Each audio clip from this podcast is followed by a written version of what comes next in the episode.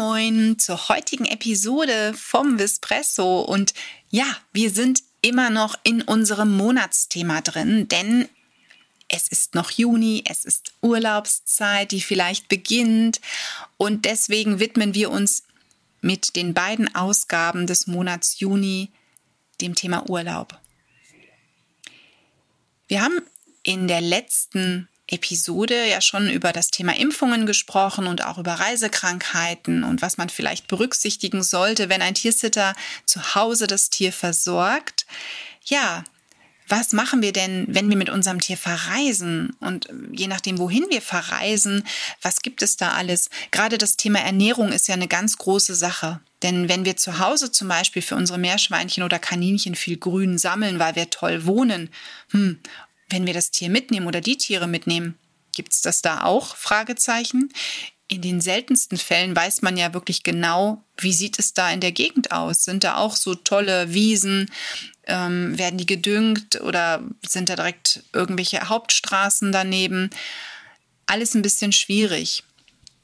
Unser Tipp an der Stelle, vielleicht dann, wenn man wirklich mit einem kleinen Heimtier verreisen sollte, dass man auf Gemüse- und Obstfütterung umstellt, sich dann erstmal dort vor Ort einen ersten Eindruck verschafft und ja, dann kann man es ja vielleicht dort auch umsetzen und langsam angehen.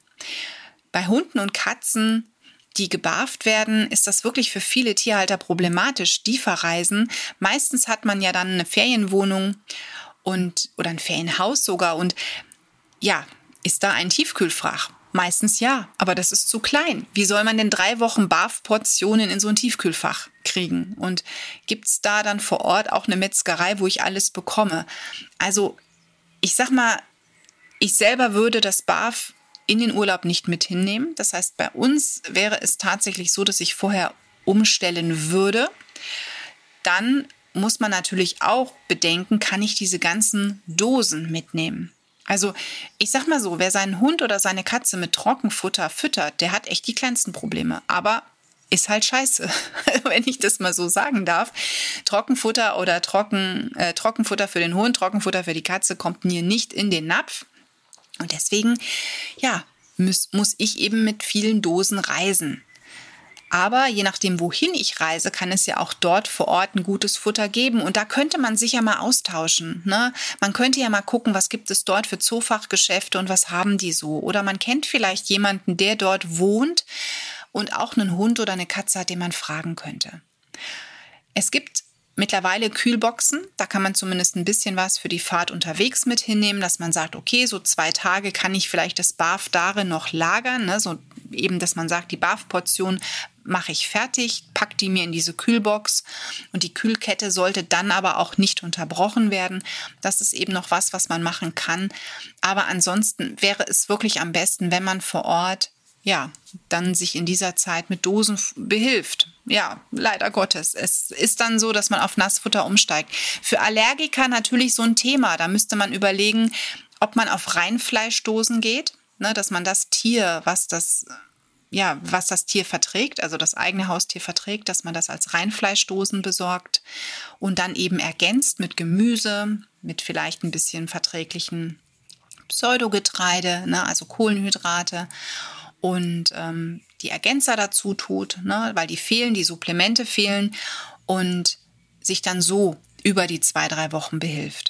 Das ist natürlich auch eine Möglichkeit. Aber es ist schon wirklich für die Hunde, die richtig toll ernährt werden, eben mit Rohkost, also mit rohem Fleisch, mit Gemüse, mit Obst, mit Kohlenhydraten, da ist es schon wirklich, ja, ein gewisser Aufwand, den man da betreiben muss. Da gebe ich dir völlig recht und da muss man wirklich sich alles gut überlegen.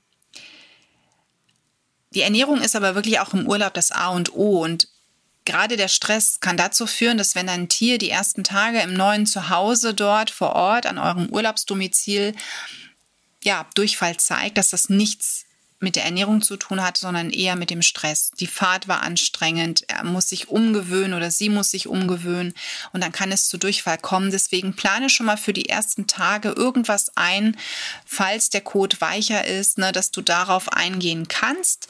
Das empfehle ich immer eben meinen Patienten auch, wenn die in Urlaub fahren, gerade die ersten Tage sollte man irgendeine Mischung mit reinpacken zum Beispiel vielleicht auch ein bisschen Fencheltee ähm, kochen und dann eben ins Futter geben, damit sich so ein bisschen auch der Magen-Darm beruhigt und es dem Hund dann schnell besser geht. Bei Katzen habe ich weniger das Problem. Also die Katzen sind da meistens gechillter, die legen sich irgendwo hin, verkriechen sich vielleicht im neuen Domizil, wenn sie nicht wirklich total selbstbewusst sind.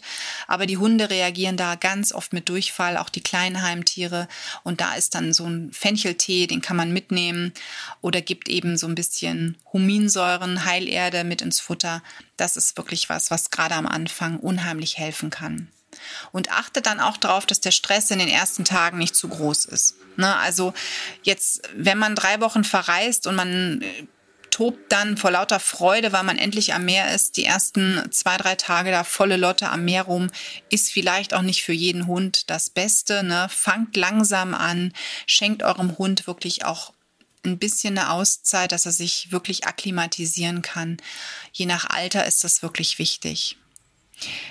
Das war unsere zweite Folge für das tolle Thema Urlaub ne, im Juni. Wir wünschen dir und deinem Tier einen tollen Monat und solltest du verreisen, einen guten Urlaub. Komm gesund an und komm gesund wieder.